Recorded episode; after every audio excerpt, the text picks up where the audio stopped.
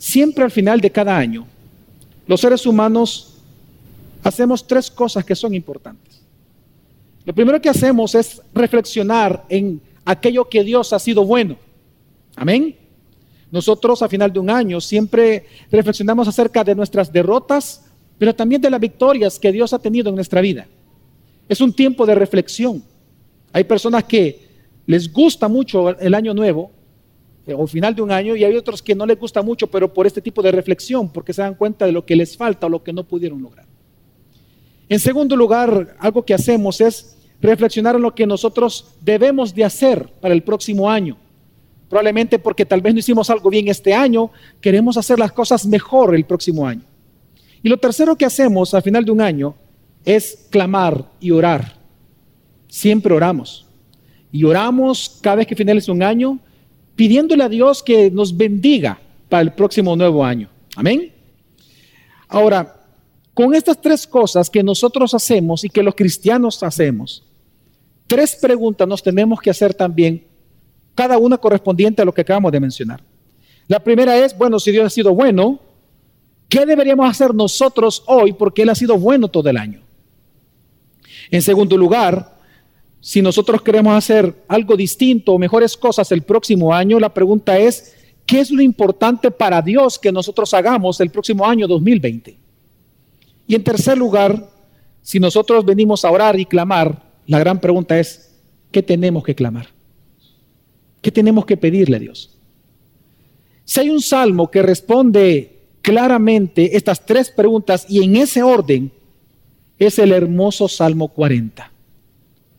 En este Salmo 40 nos responde cada una de estas preguntas y a la primera cuando, nos, cuando nosotros preguntamos, ¿qué deberíamos hacer nosotros hoy por todo lo que Dios ha hecho durante este año 2019? Pues el Salmo 40 nos dice, den gracias a Dios.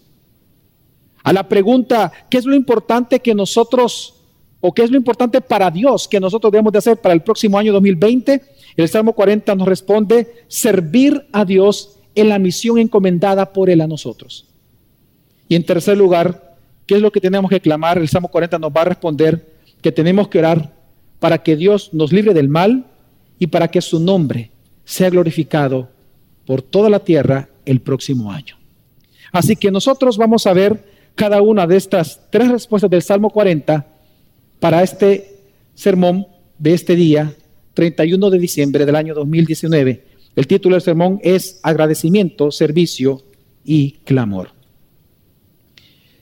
Lo primero que el Salmo 40 nos enseña es que tenemos que dar gracias a Dios porque resulta que si analizamos nuestra vida en este año, nosotros esperamos en Dios y Él nos oyó y Él respondió. Desde el momento que nosotros nos encontramos aquí en este lugar, desde el momento que participamos de un servicio de fin de año, significa de que Dios ha escuchado nuestro clamor, hermanos. Todo el clamor que hemos, que hemos hecho durante este año, Dios lo ha escuchado y nos ha traído hasta acá y por lo cual podemos decir, hasta aquí, Dios ha sido bueno en gran manera. Vamos a leer lo que dice el salmista, el Salmo 40, versículo 1 al 5, Salmo de David. Al Señor esperé pacientemente y Él se inclinó a mí y oyó mi clamor. Me sacó del hoyo de la destrucción, del lodo cenagoso, asentó mis pies sobre una roca y afirmó mis pasos. Puso en mi boca un cántico nuevo, un canto de alabanza a nuestro Dios. Muchos verán esto y temerán y confiarán en el Señor. Cuán bienaventurado es el hombre que ha puesto en el Señor su confianza y no se ha vuelto a los soberbios ni a los que caen en falsedad Muchas son, Señor Dios mío, las maravillas que tú has hecho y muchos tus designios para con nosotros. Nadie hay que se compare contigo. Si yo los anunciara y hablara de ellos, no podrían ser enumerados. El rey David, cuando compone este salmo, él comienza a dar gracias a Dios porque en todo el dolor que él experimentó, Dios lo preservó. Si algo él resalta en estos cinco versículos, es la preservación de Dios por sus santos. Y él lo reconoce. Y el rey David reconoce que él estuvo en momentos de aflicción, en un momento en que su vida estuvo realmente en peligro, porque es lo que sus palabras dan a entender, que él estuvo a punto de morir porque son figuras, cuando él habla del, del hoyo de la destrucción y del lodo cenagoso, son figuras gramaticales y judías que se ocupaban para hablar de un momento en el cual era una inminente muerte la que él enfrentaba, mas sin embargo, él dice que él en ese momento clamó y clamó y Dios no respondió. Clamó y clamó y Dios no respondía. Clamó y clamó y resulta que en un momento, en el momento adecuado, Dios oyó y Dios le respondió. Y lo sacó del lodo cenagoso y lo sacó de este hoyo de destrucción.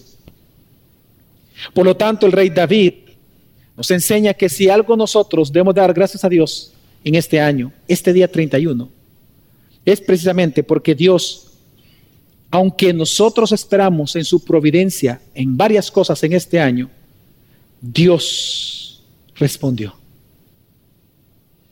Cada uno de nosotros hacemos una reflexión, hermanos, de lo que hemos recibido en este año y de lo que hemos vivido en este año. Lo único que puede salir de nuestra boca es gracias. Ya sea una enfermedad, ya sea un problema, ya sea una dificultad, como ya sea una bendición, como ya sea un gozo, una alegría, nosotros damos gracias. Hoy nosotros damos gracias aquí en la iglesia, gracias sobre gracia, porque aunque nuestra espera en la providencia de Dios fue larga en este año, Dios oyó nuestro clamor y actuó. Nos ha sacado de la desesperación. Y no solamente dice eso el salmista, si nosotros leemos bien, él dice que él nos sacó del pozo de la desesperación y una vez nos sacó, afirmó nuestros pies en la roca, Cristo. Pero no solamente Él nos afirmó en la roca, sino que Él enderezó nuestros pasos para hacernos volver a caminar. Si algo yo doy gracias a Dios en este año, es porque cuando yo veo la vida de algunos de ustedes, aquello que Dios me ha dado el privilegio de saber un poco de lo que ha pasado en sus vidas, yo le doy gracias a Dios, porque en muchos de ustedes Dios los sacó del lodo cenagoso, Él los puso firme una vez más en la roca que es Cristo. Y ahora usted, a final de este año, otra vez está caminando en Cristo una vez más. Y por eso hay que darle gracias a Dios. Ahora al final de este año, por lo tanto, hermanos, alabemos el nombre de nuestro Señor y Salvador Jesucristo. Porque en primer lugar fuimos tentados, pero su amor nos preservó. Porque el mismo rey David en sus palabras, él menciona que él fue tentado y nosotros mismos hemos sido tentados este año, pero aunque hemos sido tentados, hemos dudado en su momento, Dios nos preservó. Alabemos en segundo lugar, como dice el rey David, porque sus designios de Dios para con nosotros, sus designios, su propósito para con nosotros, son de bien para cada uno de nosotros. Sin importar cómo usted está terminando este año, sin importar si ha habido tristeza alguna durante estos últimos días, tenga por seguro que la voluntad de Dios es buena. Va a ser muy pronto agradable para usted porque es perfecta ante Dios. La voluntad de Dios para nosotros, sus designios, dice el rey David en el Salmo, son para bien nuestro. Y por eso él dice, y al final, en tercer lugar, tenemos que dar gracias a Dios en este año, porque dice, porque muchas han sido tus maravillas. Son tantas las maravillas que Dios ha hecho con nosotros este año que es imposible enumerarlas. Es imposible. Amén, hermanos. Es imposible. Desde la vida, desde el trabajo, desde las fuerzas, desde la sabiduría. Hay tantas cosas que Dios ha hecho con nosotros, que grandes son sus misericordias y sus maravillas, y por lo tanto lo alabamos nosotros hoy, este día. Ahora, si Dios ha hecho tantas obras maravillosas con nosotros en este año 2019, ¿cuál debería de ser nuestra respuesta como hijos de Dios por habernos preservado y por habernos santificado durante todo este año 2019. ¿Cuál es la respuesta natural de un hijo de Dios que nota y que alaba a Dios por la providencia que él ha tenido y su preservación que ha tenido con nosotros durante este año? Pues la respuesta que nos da el mismo salmista es que en adoración para el año 2020 sirvamos a Dios en la misión que Él nos ha encomendado. Dice el salmista, vamos a leer el Salmo del 6 al 10 lo siguiente, dice, sacrificio y ofrenda de cereal no has deseado. Has abierto mis oídos, holocausto y ofrenda por el pecado no has requerido. Estamos aquí ante un hombre que ha vivido una salvación ante una muerte inminente. Y él entonces, hoy él va a hablar de su reacción. ¿Qué es lo que yo tengo que hacer porque Dios me ha salvado en este año?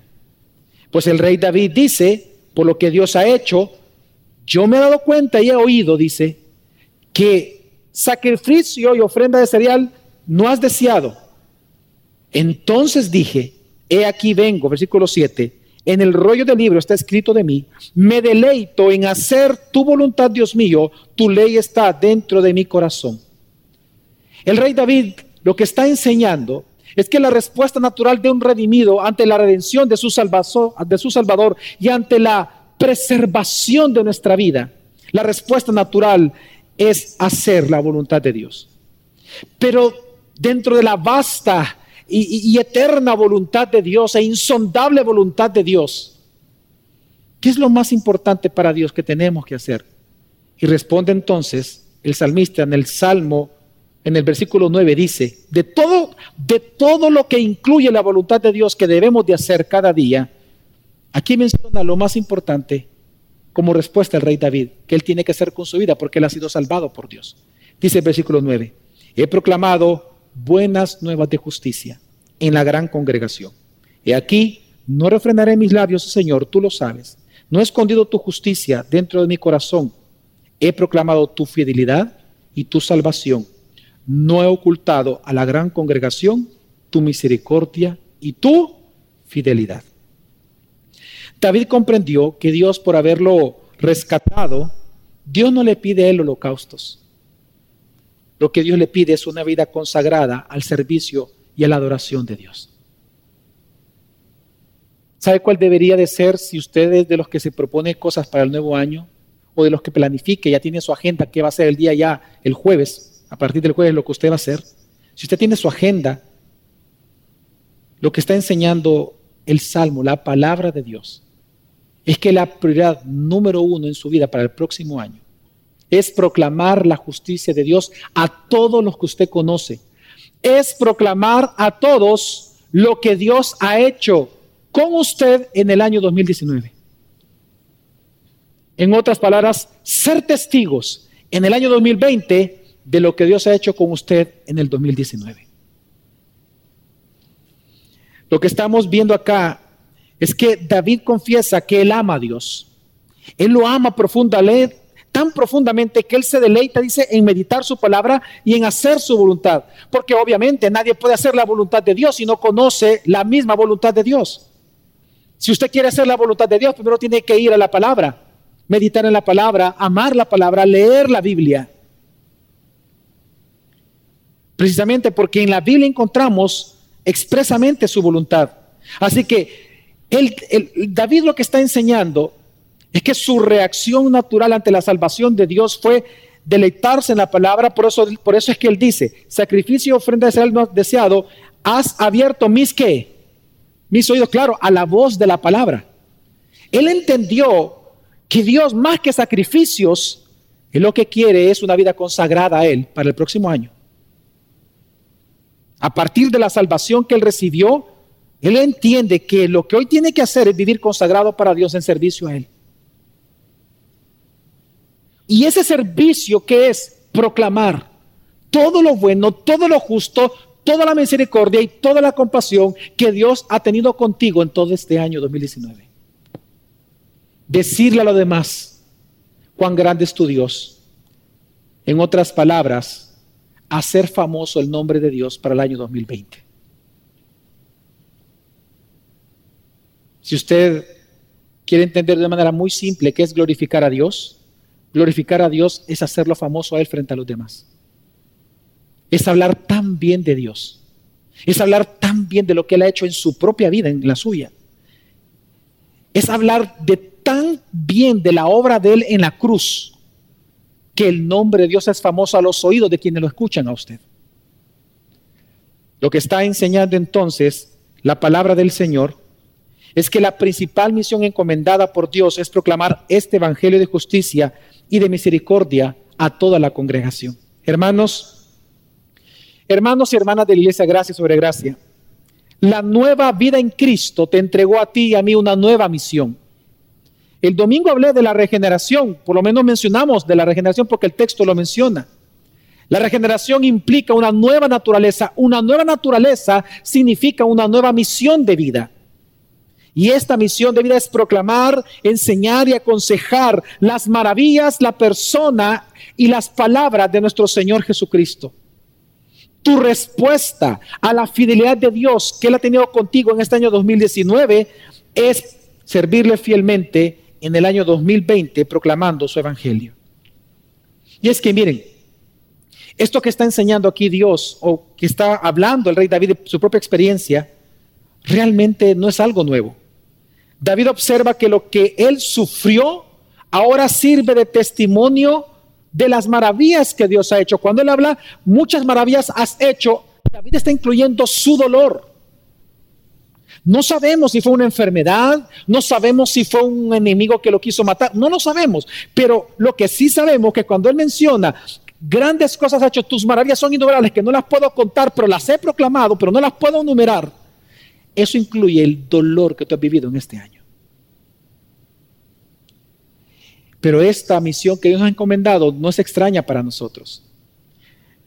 Ya el apóstol Pablo en 2 de Corintios capítulo 1, versículo 3 al 6 dice, Alabado sea el Dios y Padre de nuestro Señor Jesucristo, Padre misericordioso y Dios de toda consolación. Aquí se le da un nombre a Dios, un adjetivo, un título, Dios de toda consolación. Y dice que por lo tanto, si Dios es Dios de toda consolación, veamos cuál es nuestra misión, los que hemos sido consolados por Dios en este año. Dice, Él nos consuela en todas nuestras dificultades para que nosotros podamos consolar a otros. Cuando otros pasen por dificultades, podremos ofrecerles el mismo consuelo que Dios nos ha dado a nosotros. Pues cuanto más sufrimos por Cristo, tanto más Dios nos colmará de consuelo por medio de Cristo. Y aún cuando estamos abrumados por dificultades, es para el consuelo y la salvación de ustedes. Pues cuando nosotros somos consolados, ciertamente los consolaremos a ustedes. Entonces pueden soportar con paciencia los mismos sufrimientos que nosotros. Hermanos, su misión para este año, año 2020 es el ministerio de la palabra de reconciliación y de la palabra de consolación. Hermano, como dice el rey David, no refrene su lengua. En este año no refrene su lengua. Dedique su vida al Señor. Dedique su vida a Dios. No importa lo que haga. Haga famoso el nombre de Dios a donde Dios a usted lo ha colocado. Amén, hermanos. Pero en tercer lugar, el rey David entonces, cuando él habla de lo que él va a hacer, él se da cuenta de algo que una nueva misión de vida incluye nuevos enemigos por vencer. Y por lo tanto él comienza a orar una vez más. Ya no ora por aquellos que en el pasado lo atacaron. Él ora por los que en el futuro él sabe que van a aparecer. Por los nuevos retos, las nuevas luchas, las nuevas dificultades que él va a enfrentar. Porque una nueva misión incluye nuevas luchas y nuevos enemigos. Así que nosotros hoy, en vísperas de un nuevo año, nosotros también hoy clamemos a Dios por su gloria. Y lo tercero que vemos es el salmo. Y además dice el salmista que hay dos cosas por las cuales tenemos que clamar nosotros en este salmo. En primer lugar, que Dios nos guarde de nuestros propios pecados y de nuestros enemigos. Porque el primer enemigo suyo es usted mismo. Es su propio pecado. Es ese deseo que todavía está en usted, en donde, aunque Cristo lo hizo nacer de nuevo y le dio una naturaleza, el pecado todavía sigue activo en sus miembros. Ya perdió el poder. Ya el pecado a usted ya no le esclaviza, usted ya no es esclavo del pecado, pero usted siente la tentación del pecado. Así que el primer enemigo que usted enfrenta es usted, pero también un nuevo algo, hermanos, implica nuevos desafíos implican nuevos enemigos, implican nuevas dificultades, nuevas enfermedades, nuevos problemas que hay que enfrentar. Por lo tanto, desde hoy clamemos a Dios por su misericordia y por su compasión por nosotros. Amén, hermanos. Lo dice el Salmo, lo vamos a leer, dice el Salmo 40 del 11 al 17. Tú, oh Señor, no retengas tu compasión de mí. Tu misericordia y tu fidelidad me guarden continuamente, porque me rodean males sin número, y mis iniquidades del pecado me han alcanzado y no puedo ver. Son más numerosas que los cabellos de mi cabeza y el corazón me falla. Pero tenga bien, oh Señor, libertarme. Apresúrate, Señor, a socorrerme. Sean avergonzados y humillados aún a los que buscan mi vida para destruirla sean vueltos atrás y cubiertos de ignominia los que se complacen en mi mal. Queden atónitos a causa de su vergüenza, los que me dicen, ajá, ajá, ¿dónde está tu Dios? Ajá, ajá, ¿eres tu cristiano? Risa Señor, que queden ellos atónitos a causa de su vergüenza, estos que se burlan de mí porque son tu hijo. La misión encomendada de la cual tú tienes que ser fiel el próximo año 2020, que es proclamar a Cristo. Hermano, tendrá nuevos retos, tendrá nuevas tentaciones, nuevas luchas y nuevos enemigos.